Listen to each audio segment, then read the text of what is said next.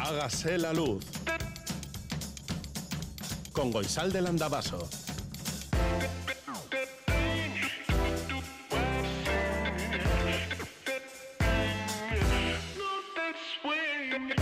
Kaixo egunon guztioi goizeko zazpiak eta minutu dira, hotza. Hace frío, ¿eh? Hace bastante frío. De hecho, hace más frío en cualquiera de las capitales de Euskal Herria que en Reykjavik. Lo digo porque lo he mirado, ¿eh? Que me he levantado cantando yo una canción, el urrateiatuan saku alepoan, ibili beharko dugu, aurtongo neguan, y oye, que muy bien, que a mí me gusta mucho el invierno, me gusta la nieve, el frío, estas cosas que no le gustan a casi nadie, me gustan a mí. Joseba Urruela y Asier Aparicio están encantados con el frío, sobre todo Joseba, que viene de Orduña y dice que hacía un poquito frío, más que en Reykjavik también, ¿no? Más que en Reykjavik. ¿Y tú qué? 688-840-840 con el 0034 si escribes desde Iparralde, este es el WhatsApp de Radio Euskadi. El 901 440404 es el teléfono de la audiencia y hágase la luz arroba eitv.eus es nuestro email. Nota de voz número 31. 12.46. El vecino del cuarto está en la panadería. Todavía no he convocado la reunión. Aunque la verdad es que ¿para qué convocar una reunión si ya no está la vecina que grita? Es una movida esto de ser presidenta de la comunidad. En fin, bueno, como es el único tema de conversación, a lo mejor podría convocar una reunión rápida de 10 minutos. Toda la vecindad concluirá que dormimos bien y que no hay ningún problema. Y luego me voy al cine. Sí, voy a convocar ahora mismo la reunión.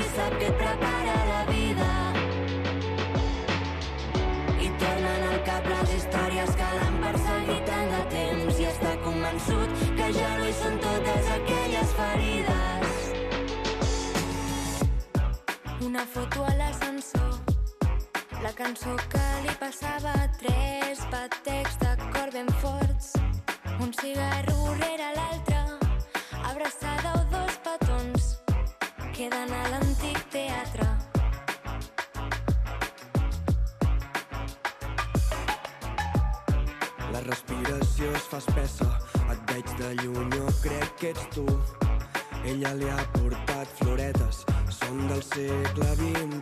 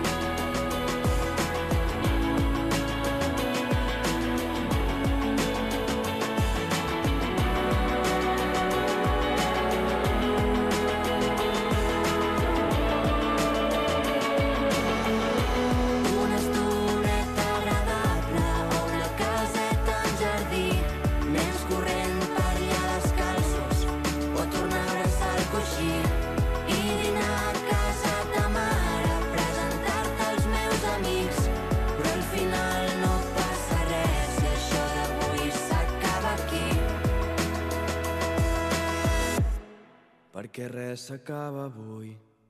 El WhatsApp de Radio Euskadi. 688-840-840. Hágase la luz.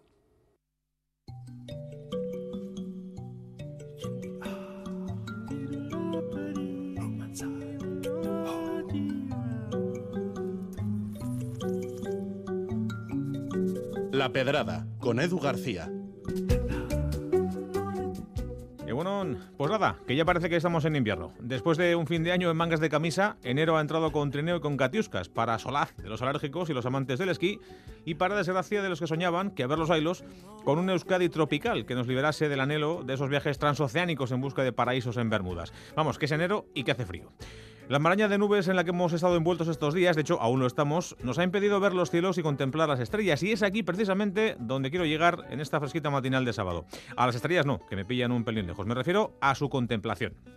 No sé si eres muy fan del zodiaco, del horóscopo y de lo que ello conlleva, ya sabes, eso de revisar a diario los pronósticos en torno a cómo te va a ir el día, si vas a estar expuesto a pillar un resfriado del copón, si debes vigilar tus gastos porque puede haber algún imprevisto, o si no es prudente que le tires los tejos a la compañera de la oficina. Si eres Leo, estás de suerte, si eres Capricornio, mejor quédate en casa. Eh, Pues bien, resulta que la familia de los signos zodiacales ha crecido con el cambio de año, donde había 12, ahora hay 13. Se ha sumado a la fiesta Ofiuco, que así dicho no queda muy claro a qué figura animal o mitológica se puede asociar. Cáncer se representa con un cangrejo, Tauro con un toro, Piscis con un par de pescaditos, pero ¿y? Vale, pues con algo parecido a un tipo que porta una serpiente. De hecho, en su etimología latina significa eso, el que porta la serpiente. Es un signo de agua y se sitúa entre Escorpio y Sagitario, del 30 de noviembre al 17 de diciembre exactamente. Los sofílicos dicen los que saben de esto son idealistas, soñadores, aventureros, impulsivos y buenos consejeros. Se llevan bien con los cáncer, los piscis y los acuario y no se pueden ni ver en pintura con los aries, los leo y los sagitario. Con los demás ni funifa. Su entrada en el listado de signos ha provocado un terremoto. Resulta que uno que se comió las uvas el 31 de diciembre siendo Sagitario se levantó el 1 de enero siendo Fiuco. Ya le hemos liado. De ser emprendedores, gente con iniciativa y llevarse bien con los Libra, a convertirse en soñadores, aventureros locos por los Acuario. Un sin Dios, un drama, un caos. Toda la vida de ese pobre Sagitario a tomar por saco por la llegada del encantador de serpientes. A ver, que en realidad no ha cambiado nada. ¿eh? Primero porque Ofiuco no es nuevo. Se sabe de su existencia eh, como una de las 88 constelaciones de estrellas visibles desde nuestro planeta desde hace más o menos unos tres siglos. Y desde 1995, una astrónoma británica lleva dando la turra para que le hagan un hueco entre los 12 signos eh, tradicionales, pero no le hacen caso a la pobre. Dice la NASA, que es la que más controla de estos asuntos estelares, que lo del reparto del zodíaco está bien tal y como lo pintaron los babilonios hace más o menos unos 3.000 años. Fue, como no, la ocurrencia de un tuitero la que puso al planeta patas arriba y la que creó una absurda tormenta en un vaso de agua. Ese tipo de tormentas por las que la peña se vuelve loca, aunque sean una soberana chorrada. Lo de mosquearnos de verdad por cosas serias, sí, eso ya para otro día. A mí lo de Ofiuco, la verdad que me da un poco lo mismo. Y lo del horóscopo, pues también. Pensar que mi vida o mi manera de ser o de actuar está determinada por la posición relativa a las estrellas en el momento de mi nacimiento, me parece una pequeña gran sandez. No te digo nada lo de las predicciones para cada día. Mira, te leo la de hoy para los Tauro, el que me toca a mí. Estás en un momento muy creativo. Tu talento y tu fuerza te lo podrán todo súper fácil y te alabarán por ello, aunque ese esfuerzo podría repercutir en tu estado físico. Procura mantenerte relajado a diario y estaría bien que correspondieras a las atenciones de tu pareja con algo que no sea material. Eh, Yo me imagino a la persona que ha escrito esto después de media docena de chupitos de whisky peché o tras haberle pegado media docena de caladas a un cigarrillo de esos aliñados, como para decirle que tiene que meter a uno nuevo, al 13, que además rima fatal. Es familia del 5. De hecho, los dos son primos. Esto es humor avanzado para matemáticos, ¿eh? Vaya pedrada. Hágase la luz.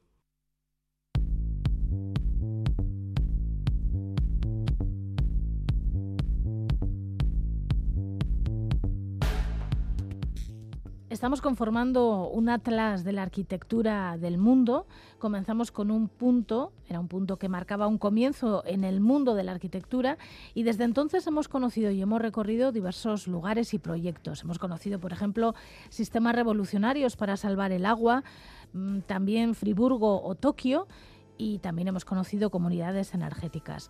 Hoy vamos a darnos un paseo por Viena, porque ahí está un edificio que queremos conocer. Se llama Frauenbergstadt. Es un edificio de comienzos de los años 90 del siglo XX sobre el que quiere hablar Miren Vives. Ella es arquitecta especializada en ciudades inclusivas, cofundadora del estudio Proyecta y recién llegada al equipo de arquitectos para el Atlas de la Arquitectura. Miren Vives, Kaixo Egunon. Kaixo egunon. Eta ondo etorria. A mi esker, mi esker. Hoy quieres llevarnos a un edificio de nombre Frauenberg Stadt, que está en Viena, y simplemente por el nombre, por la primera palabra, al menos me aventuraría a decir que tiene que ver con las mujeres. Sí, así es.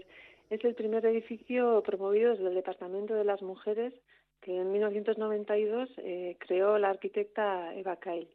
Bueno, en principio fue un, concurso cuya convocatoria ya restringía eh, la participación a estudios de arquitectura dirigidos por, mujeres. Es un caso claro de discriminación positiva en el que se buscaba pues, que, las mujeres se incorporaran a, la esfera pública.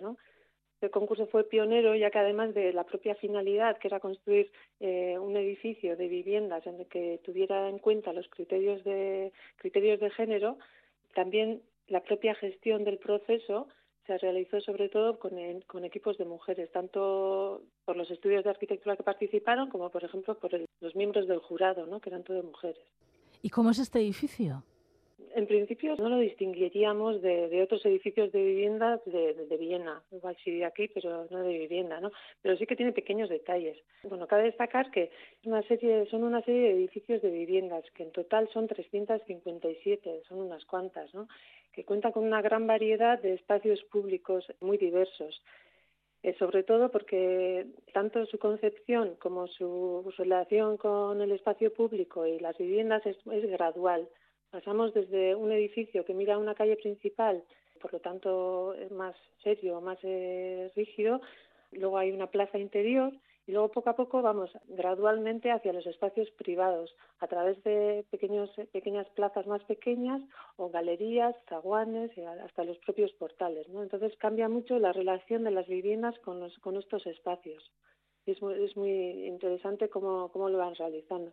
Luego, aparte, además de esa diversidad espacial en el exterior, las propias viviendas son también diversas entre sí.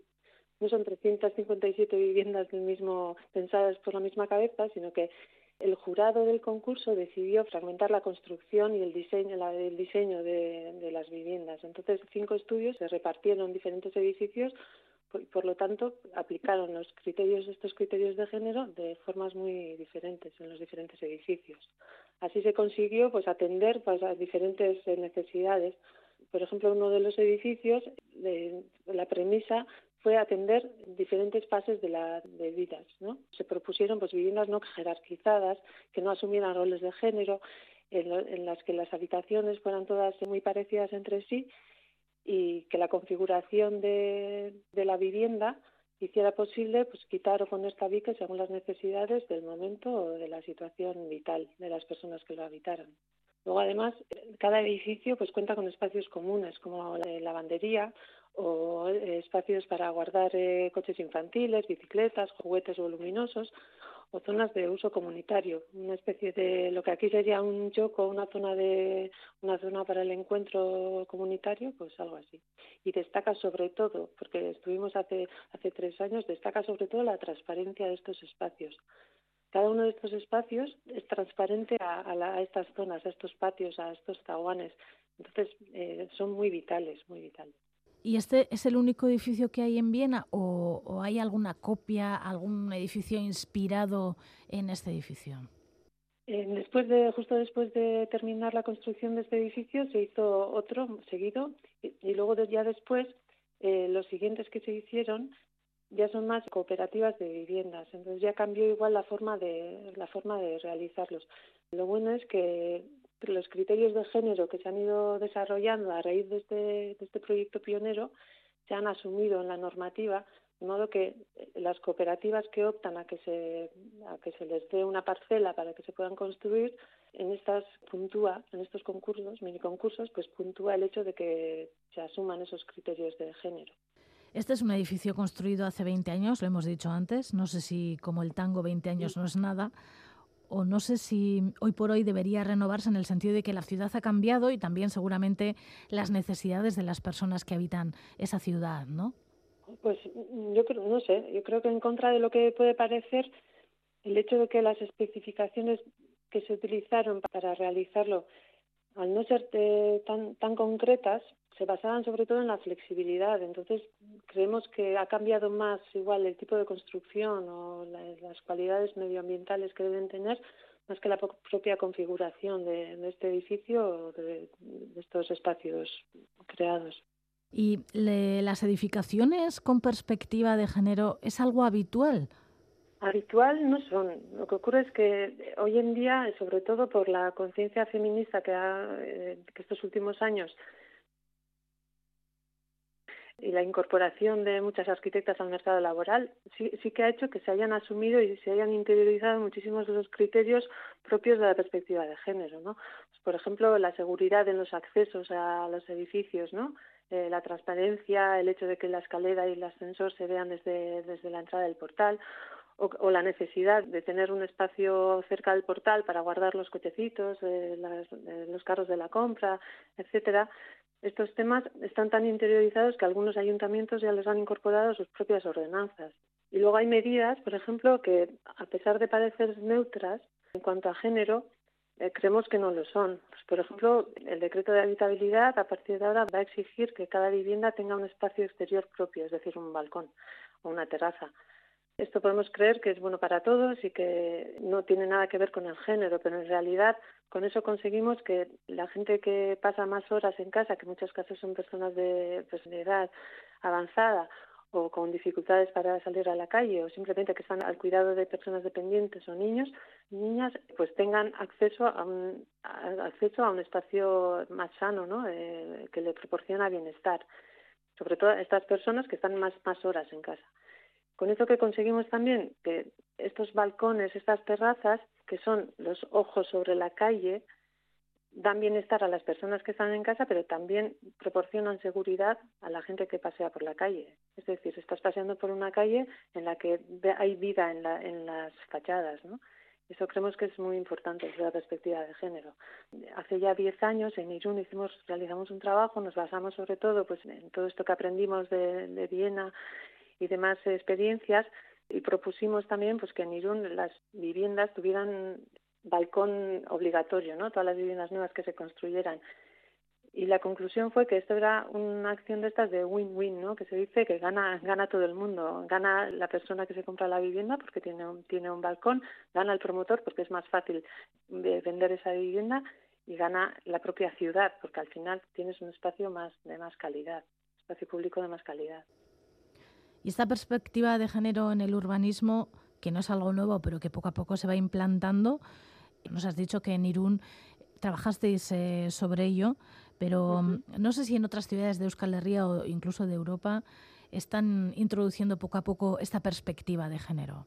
Poco a poco se, se está incorporando y se está interiorizando desde muchos ámbitos, ¿no? No solo a veces eh, hablamos de, de, género cuando el género, pues por, por temas de que bueno, a veces es una puerta difícil de, cruzar, no funciona, pues podemos utilizar otras, ¿no? Por, por, ejemplo, cuando hablamos de ciudades para los niños o de ciudades amigables con las personas mayores y demás, bueno, creemos que si el género no resulta, no es una puerta fácil de cruzar, otras también pueden ayudarnos a llevar estos mismos criterios o unos muy parecidos, pues como son eh, ciudades amigables con las personas mayores o la ciudad de los niños, o proyectos proyectos parecidos no al fin y al cabo lo que se quiere conseguir es que los espacios públicos en este caso también edificios tengan en cuenta otros criterios que no son solo eh, los típicos de, de la ciudad productiva. En 1991 hubo una exposición en Viena con el nombre A quién pertenece el espacio público y cuando estabas comentando todo esto de los balcones me ha venido a la mente eh, y además me da pie para hacerte la pregunta, ¿a quién pertenece el espacio público o a quién debería pertenecer el espacio público? yo creo que el espacio público nos pertenece a todas, ¿no? A todas las personas, a toda la ciudadanía. Otra cosa es que el espacio público se adecue tanto a nuestras necesidades o a nuestros deseos no, no, responde igualmente a las necesidades de, de unos y de, y de, otras. Eso es lo que creemos. Por eso creemos que es tan importante el tema de la participación. La participación puede ser de, puede realizarse de, muchas formas, ¿no? Desde escuchar, pero también participar también es mirar, observar, asumir que cómo estamos utilizando la ciudad, cómo nos gustaría utilizarla y dar pasos para dar los pasos necesarios para que esa diversidad que existe en la sociedad eh, exista también en estos espacios. Volviendo al edificio del que estamos hablando, el edificio de Viena, este edificio ha servido de ejemplo para personas del mundo del urbanismo para inspirarse de alguna manera en estas nuevas tendencias y en estos nuevos tiempos que nos ha tocado vivir. Sí, sí, fue pionera y además muy eh, hace ya mucho tiempo puso sobre la mesa unas las necesidades de, gran parte de la población. Eh, de repente dio pie a que entraran eh, a la hora de diseñar un edificio o los alrededores de un edificio o cómo se sitúa ese edificio en la parcela o en la ciudad, se tuvieran en cuenta los cuidados de, pues, por ejemplo, de, de, niños o de personas mayores o la, o la seguridad del espacio público, ¿no? Sí que fue pionera. Decías que al comienzo de la conversación has dicho que mm, son 357 viviendas las que tiene esta edificación en Viena. Mm, supongo que ha ido variando la vecindad a medida que han pasado los años, ¿no? Sí, en total viven unas mil personas en estas viviendas, pero al ser edificios, eh, ten en cuenta que en Viena el 80% de las viviendas cuenta con algún tipo de subvención municipal. Eh, tiene un parque público de viviendas enorme y todas son en, alquiler. Entonces, en diferentes formas de alquiler, pero son en alquiler. Entonces, pues vivirá una, imaginamos que un espectro muy amplio ¿no? de, la sociedad. Pues hoy hemos conocido un poco mejor este edificio que está en Viena, Frauenbergstadt, que fue edificado eh, a comienzos de los años 90 del siglo pasado, hace unos 20 años más o menos, y que hemos conocido un poco mejor y hemos puesto un punto en este atlas de la arquitectura del mundo con Miren Vives. Miren, eskerrik asko benetan eta horrengor arte. Nazuei, eskerrik asko horrengor arte bai. I would sit right next to you. I would try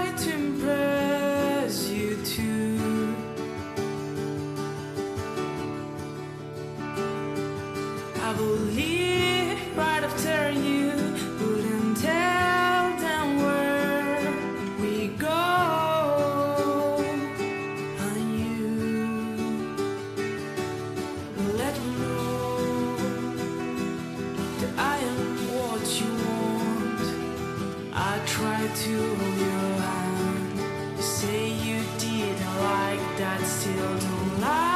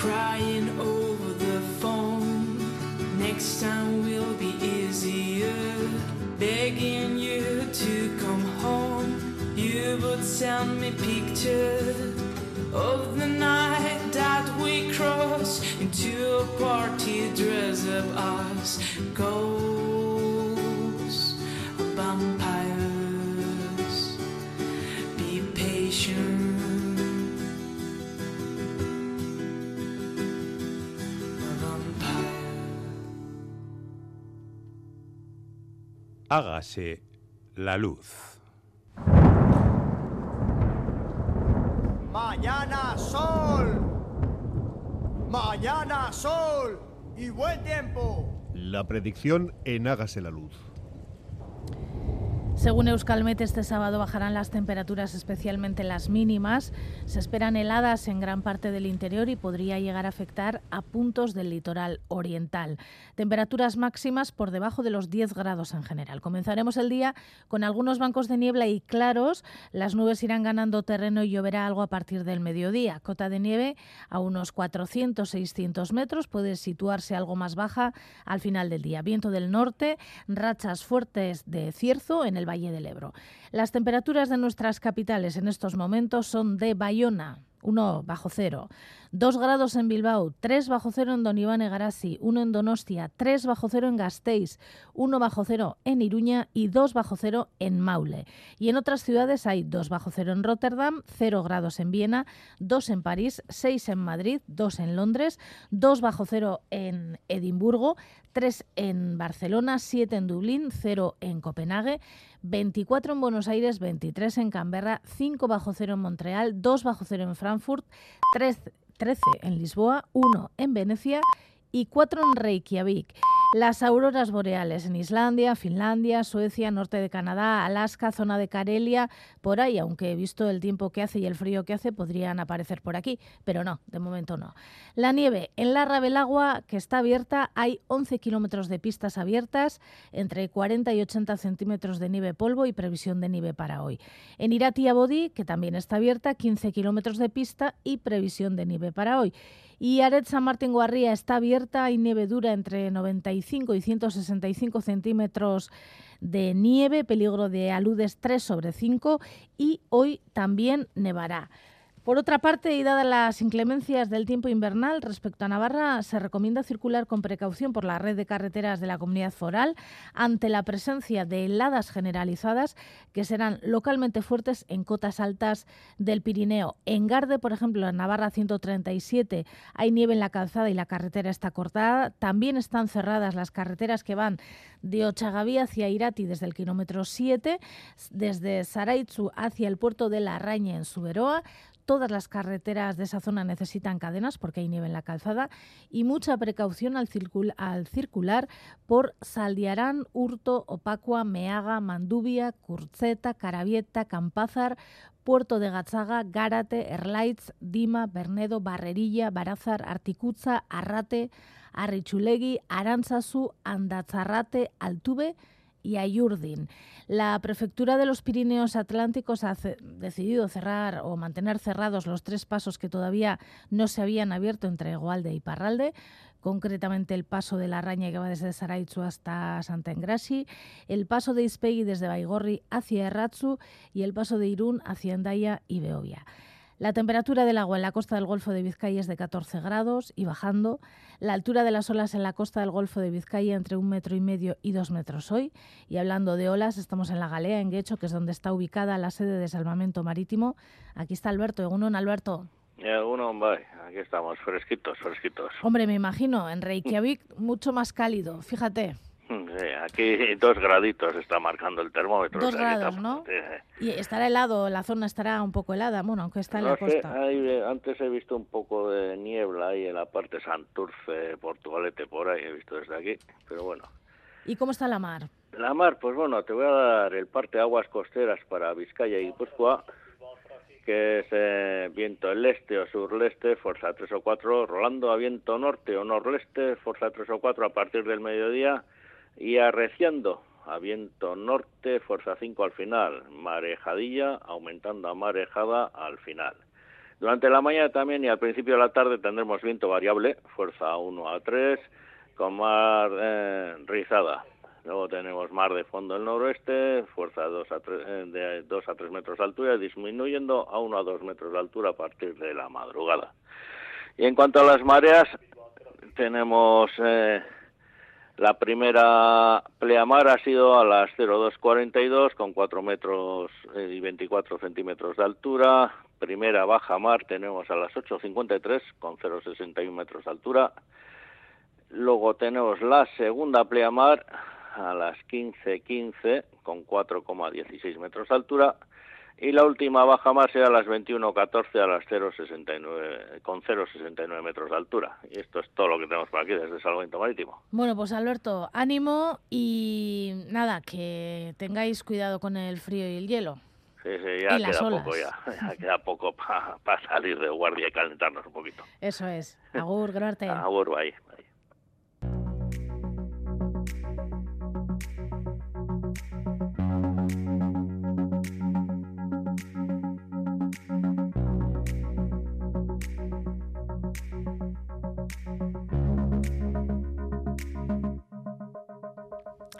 Bi Euskal Mendizale desagertu dira Argentinako Patagonian. Este es el titular de Berría de hoy, que hace referencia a un accidente ocurrido mientras bajaban del monte Fitzroy.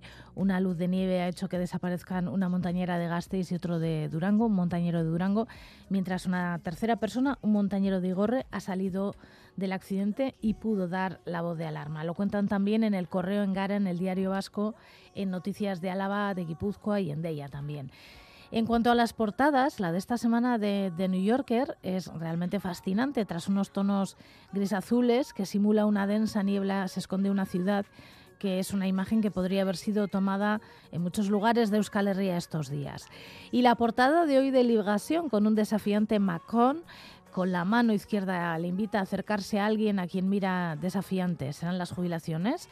Bueno, pues el titular lo aclara, reforma de las jubilaciones, ¿cómo detenerlo? Y es que la reforma de las jubilaciones, o que de las, jubilaciones quiere hacer el gobierno francés, que parece ser que va a hacer, ha generado una oleada de protestas. En su editorial, Liberación titula ¿De qué lado está la irresponsabilidad? y hace referencia a las palabras del presidente francés de esta semana que decía que no creía en la victoria de la irresponsabilidad. En France Info dice que los sindicatos planean otra jornada de movilización para el día 31 de enero. En Gara lo recalcan y dicen sindikatuak azkar jokatzera behartuta daude baita karriketan bildutako lehen sostengu ondo kudeatzera ere. Y en Berría han hecho un reportaje sobre las consecuencias del retraso de la jubilación en el cuerpo humano y han hablado con el, con osteópata Jeremy Larronde y con la psiquiatra Elorri Amestoy. En el diario.es leemos que una jueza de Barcelona ha enviado a prisión al jugador de fútbol brasileño Dani Alves tras tomarle declaración con relación a una acusación de violación a una mujer en una discoteca de Barcelona a finales de diciembre. Lo cuentan también en Sky News, en el Daily Mirror, en Ara o en El País. En público portugués hay una noticia que tiene relación con la primera ministra de Nueva Zelanda, Jacinda Ardern, que esta semana, el jueves, anunciaba que dejaba su cargo y decía una frase que recalcan en muchos lugares, no tengo la energía para seguir.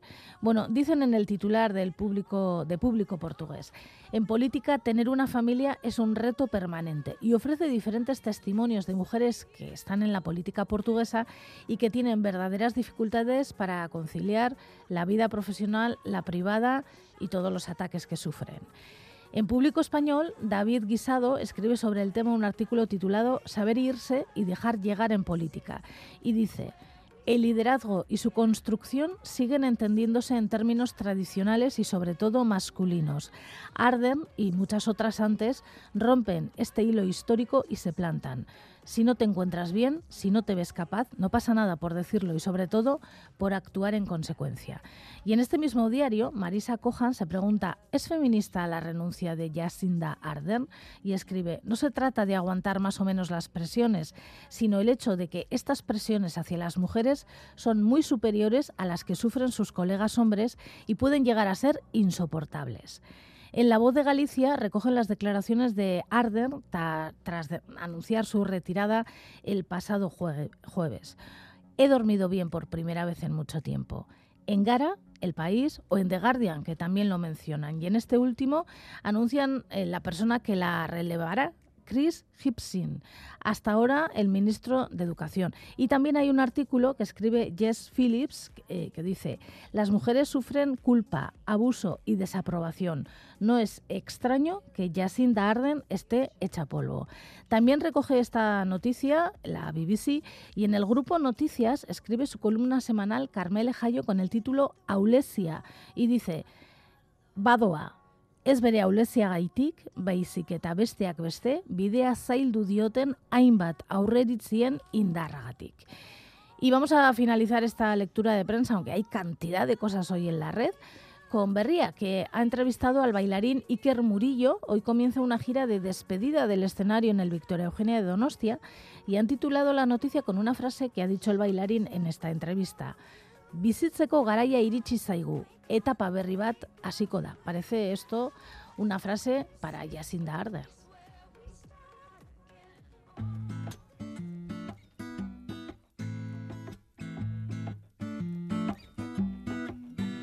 Manchmal fühle ich mich hier falsch wie ein Segelschiff im All. Aber bist du mit mir an Bord, bin ich gerne durchgeknallt. Selbst der Stau auf der A2 ist mit dir blitzschnell vorbei. Und die Plörre von der Tanke schmeckt wie Kaffee auf Hawaii. Yeah. Auch wenn ich schweig, du weißt Bescheid. Ich brauch gar nichts sagen, ein Blick reicht. Und wird uns der Alltag hier zu grau, pack ich dich ein, wir sind dann mal raus. Hallo Lieblingsmensch, ein Riesenkompliment dafür, dass du mich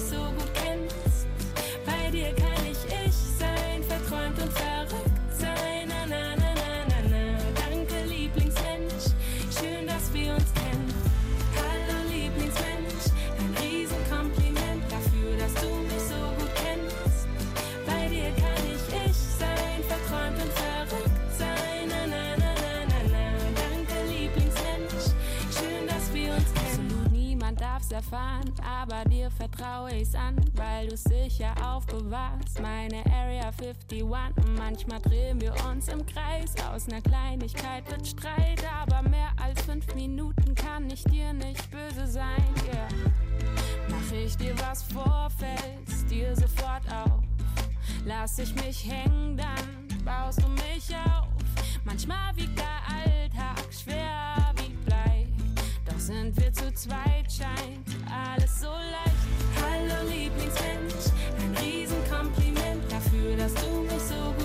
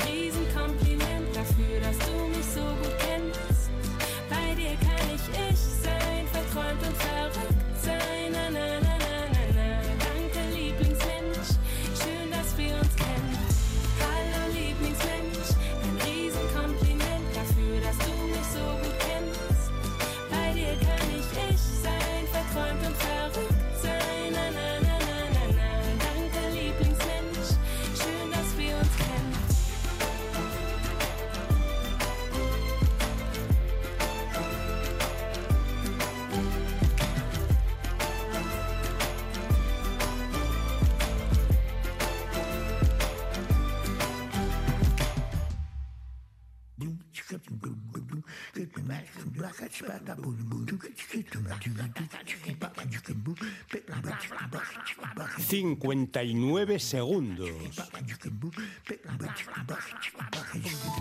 Dos óperas en un mismo día y no es habitual. Por una parte, el estreno absoluto de la producción de Abao de Così fan en Bilbao y en Gasteiz a Rosa Xuriaren artean.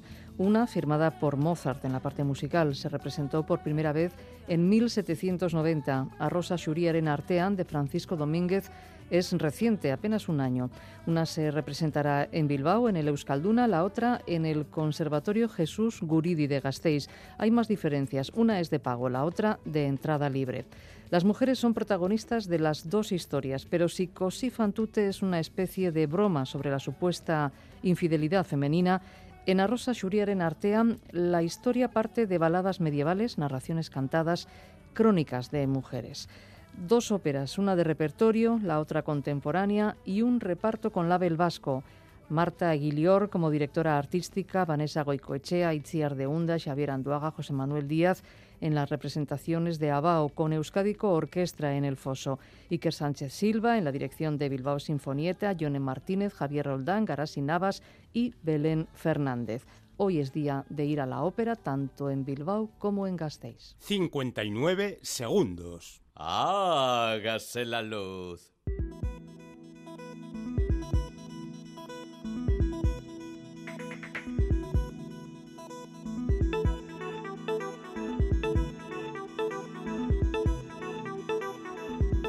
Hoy, gracias al Instituto ASTI, vamos a aprender un nuevo concepto, la economía azul sostenible. Más del 70% del planeta en el que vivimos es agua, agua salada y agua dulce. pero apenas conocemos un ecosistema tan importante y vital para la subsistencia de los seres humanos y también del resto de los seres que habitan el planeta. La economía azul sostenible es un concepto muy interesante en estos tiempos de crisis climática, puesto que busca y fomenta la manera de producir y consumir de una manera más eficiente, ecológicamente hablando. Pero sobre todo esto tenemos que hablar largo, y tendido con alguien que lo conoce muy bien. Ella es Ana Rubio, es investigadora de ASTI, coordinadora del área de tecnologías marinas, y con ella vamos a intentar entender qué es la economía azul sostenible. Ana Rubio, Egunon. Egunon, y muchas gracias, Grisalde, por traer hoy este, este tema tan, tan interesante y tan de actualidad. Bueno, pues la primera pregunta ya la tenemos. ¿Qué es la economía azul sostenible? Eh, a ver, empezando por la economía azul, la definición que da la Comisión Europea y que sale en su informe sobre economía azul de 2020 es la economía que engloba todas las actividades económicas, sectoriales e intersectoriales relacionadas con los océanos, mares y costas. O sea, esto abarca las industrias y los sectores relacionados con los océanos y las costas, tanto basados en medio marino, pues como el transporte marítimo, la pesca, la generación de energía, como los basados en tierra, los puertos, astilleros, la producción de algas y el turismo, claro. Pero bueno, como tú bien dices, economía azul sostenible, este concepto es muy importante porque es por el que está apostando claramente la Comisión Europea y es el que promueve este crecimiento económico, inclusión social y mejora de los medios de vida ligados al mar, al tiempo que garantiza la sostenibilidad ambiental de océanos, mares y costas. Bueno, es esta economía azul sostenible la que puede generar oportunidades de empleo y de negocio a base de crear un modelo económico resiliente que está basado en la innovación, la economía circular y sobre todo en una actitud respetuosa hacia, hacia el océano. Uno de los proyectos para impulsar esta economía azul sostenible será Pasaya Smart Bay, pues sí, pues Pasaya Smart Bay es un proyecto en el que estamos trabajando hacia el desarrollo de un puerto inteligente en el entorno del puerto de Pasaya, que actúe como un observatorio oceánico y que apoye la puesta en marcha de, esta rueda de economía azul sostenible en Oasaldea. Entonces, bueno, eh, esto de los, de los puertos inteligentes es un concepto muy amplio y aquí lo que se va a trabajar es en una parte. Lo que pretende el Pasaya Smart Bay es cubrir uno de los aspectos clave para la transición hacia esa economía azul sostenible, que es la de tener datos oceánicos fiables, de alta calidad, eh, armonizados, que permitan tomar decisiones informadas, pues tanto para minimizar el impacto de las actividades en el día a día del puerto, como para el desarrollo de, nuevos servicios. Y bueno, esto a su vez implica invertir en tecnologías y soluciones innovadoras de observación, pues como las tecnologías de observación autónoma y los vehículos sensorizados, tanto superficiales como submarinos, en los que centramos esta acción de, de Pasaya Smart. ¿Esto será solo en Pasaya o esto quiere decir que de aquí en adelante los puertos vascos se van a convertir en puertos inteligentes? La adopción de, estas nuevas tecnologías está cambiando la forma en la que en general operan los puertos. Los puertos que adoptan estas iniciativas inteligentes son más ecológicos, digitales, están más conectados con la logística, los entornos industriales y los recursos del desarrollo sostenible. Entonces, bueno, la competencia entre los puertos es cada vez más importante, por lo que por lo que hacer prácticas operaciones más inteligentes también significa hacerlas más atractivas. Entonces, bueno, esto es especialmente relevante en Euskadi, donde el origen de muchas eh, localidades costeras está directamente vinculado a la existencia de un puerto. De hecho, a veces no sabemos qué fue primero, si el, si el pueblo o el puerto. Entonces sí que es una iniciativa esta de los puertos inteligentes que se está llevando en otros lugares. hay, hay, otros ejemplos eh, a nivel europeo, por ejemplo, la bahía de Galway o el puerto de Rotterdam.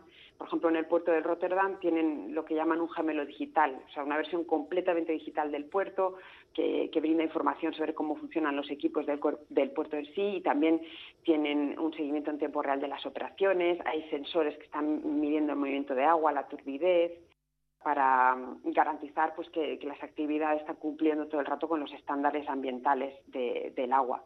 Y en España pues, hay ejemplos también en el puerto de Barcelona y de Valencia. ¿Y esto qué quiere decir? ¿Que va a cambiar la actividad portuaria de la costa o a lo mejor ya ha cambiado? Bueno, pues yo creo que esta iniciativa de puertos inteligentes también va hacia, hacia la iniciativa de los puertos verdes, ¿no? Porque el puerto inteligente, además de satisfacer las demandas de eficiencia económica y de seguridad, eh, han de estar comprometidos con el medio ambiente y su explotación sostenible, y lo que comentabas, un poco en la, línea de lo que comentábamos de la, de la economía azul sostenible. Entonces, la idea que proponemos aquí en, en Pasaya, de este observatorio, pues es un primer paso en esa dirección y la idea es que se puedan llegar a proveer datos que puedan aplicarse al desarrollo de sistemas de previsión, de alertas de seguridad y, entre otras soluciones que hagan que el funcionamiento de, los puertos cambien hacia, hacia una gestión portuaria más optimizada.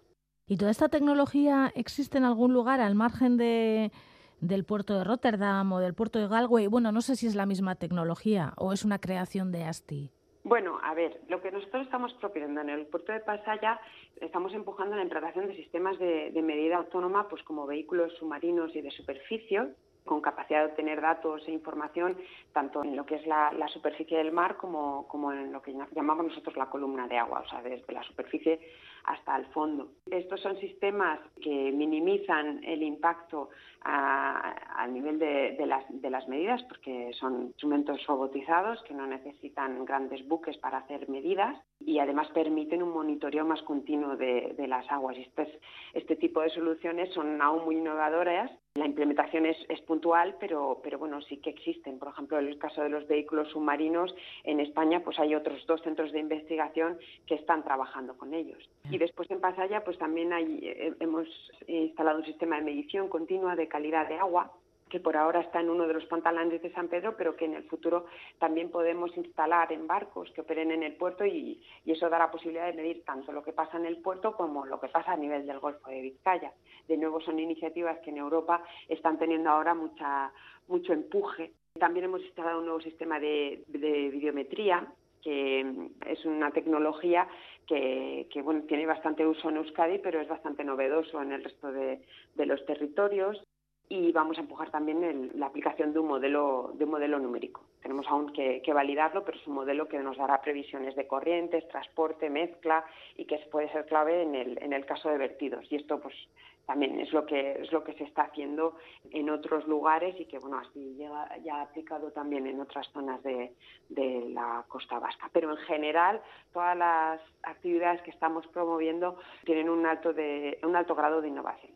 Oye, Ana, me ha interesado muchísimo esto de los vehículos autónomos submarinos y los que van a estar en superficie. Y claro, a mí me ha venido a la mente un coche. No, pero bueno, se le, se le parece en, en, el sentido de que, de que son, son instrumentos que pueden navegar de manera autónoma. Tienen que estar vigilados, por supuesto, pero, pero son capaces de navegar bajo el agua sin requerir la intervención continua de un operador humano. Entonces, permiten realizar eso, como decía antes, medidas de alta resolución de diferentes propiedades de las aguas, tanto costeras y oceánicas. Y después, en, la parte superficial, lo que llamamos vehículos autónomos, pues son barcos que no tienen un patrón a bordo, pero que lo tienen a distancia. Entonces, tienen todo un sistema de control remoto de navegación y también permiten la toma de datos sin que tenga que estar un operario eh, embarcado. Entonces, bueno, las capacidades de aplicaciones de estos vehículos autónomos son muy amplias, eh, responden a necesidades de diferentes sectores y hay muchísimo uso de este tipo de vehículos en la observación y en, y en, la, y en la ciencia. Y bueno, pues eso eh, también en, otros sectores como la cultura, la pesca, energías renovables, protección costera, búsqueda y rescate, defensa, seguridad, entre, entre otros.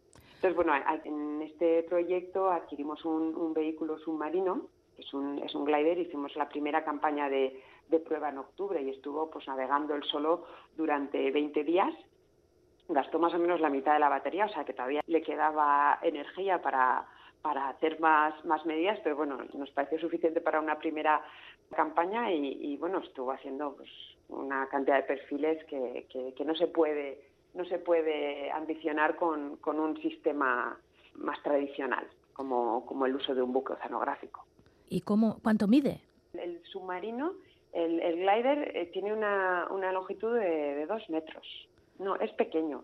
Entonces tiene una zona central donde las baterías se mueven adelante y atrás para darle una inclinación y que pueda y que pueda navegar por debajo del agua subiendo y bajando y después tiene una parte trasera donde tiene una vejiga natatoria como la de los peces que se hincha y se deshincha y eso es lo que le da, flotabilidad para subir y bajar. Entre la inclinación y la flotabilidad, pues él eh, hace un movimiento de navegación y al, al mismo tiempo toma medidas. La ventaja de estos, de estos vehículos en concreto es que tienen unos propulsores, es decir, no necesitan utilizar mucha energía para moverse, porque van utilizando los cambios de densidad. Es como un planeador de los que vemos a veces con grandes alas en el aire, ¿no? Pues él hace lo mismo y la ventaja es que eso, pues la parte de la batería eh, que no utiliza en navegar, pues la utiliza en tomar medidas.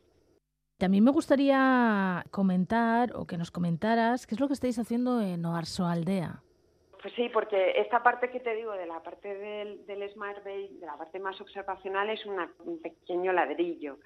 Entonces, esta es una iniciativa que bueno, ha sido confiada a ASTI por el gobierno vasco, pero claro, por supuesto avanzamos de la mano con la Autoridad Portuaria de Pasaya y de la agencia eh, o a su aldea. Y, lo que se está dinamizando son iniciativas que quieren impulsar la economía de base tecnológica ligada al mar eh, para, hacer, para dar una diferencia a la economía comarcal de Nueva Aldea por la presencia que tiene el mar ¿no? en, su economía.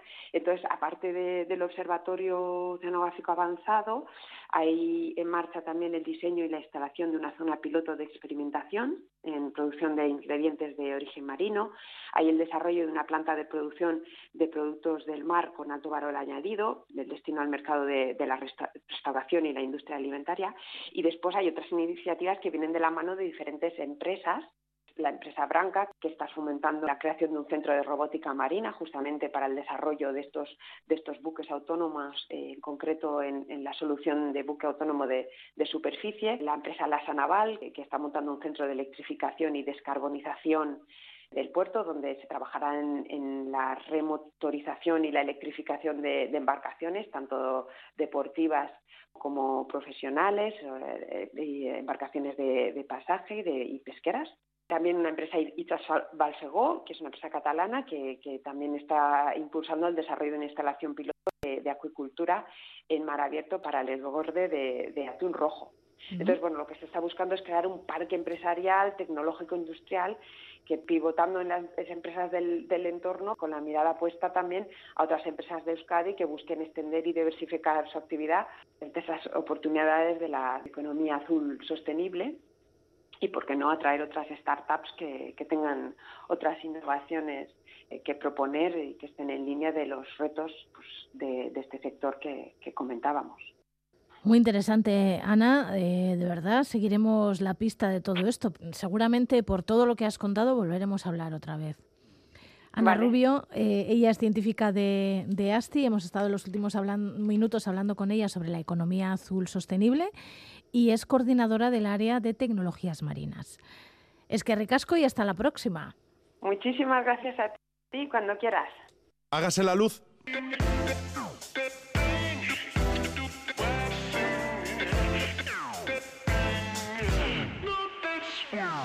Y se hizo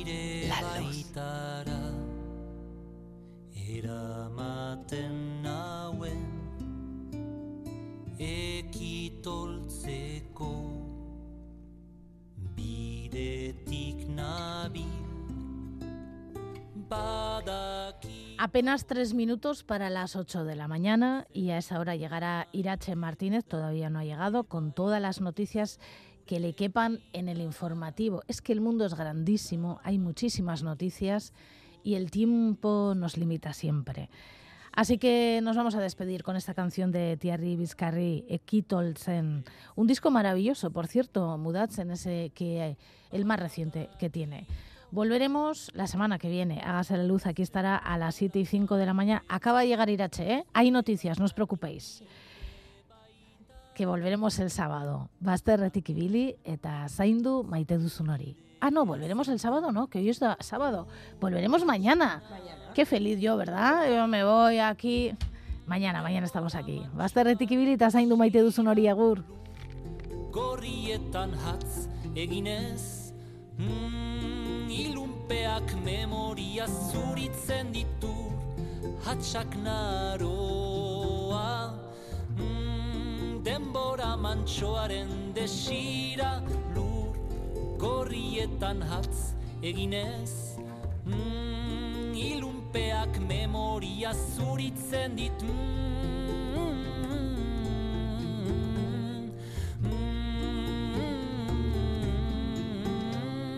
Iesten bezein bat Bilatzen zaitut Iesten bezein bat Bilatzen zaitut. Ur hatxak naroa mm, Denbora mantxoaren desira Lur gorrietan hatz eginez. Mm, Ilunpeak memoria zuritzen ditu Hatxak naroa Mantxoaren desira Lur gorrietan hatz eginez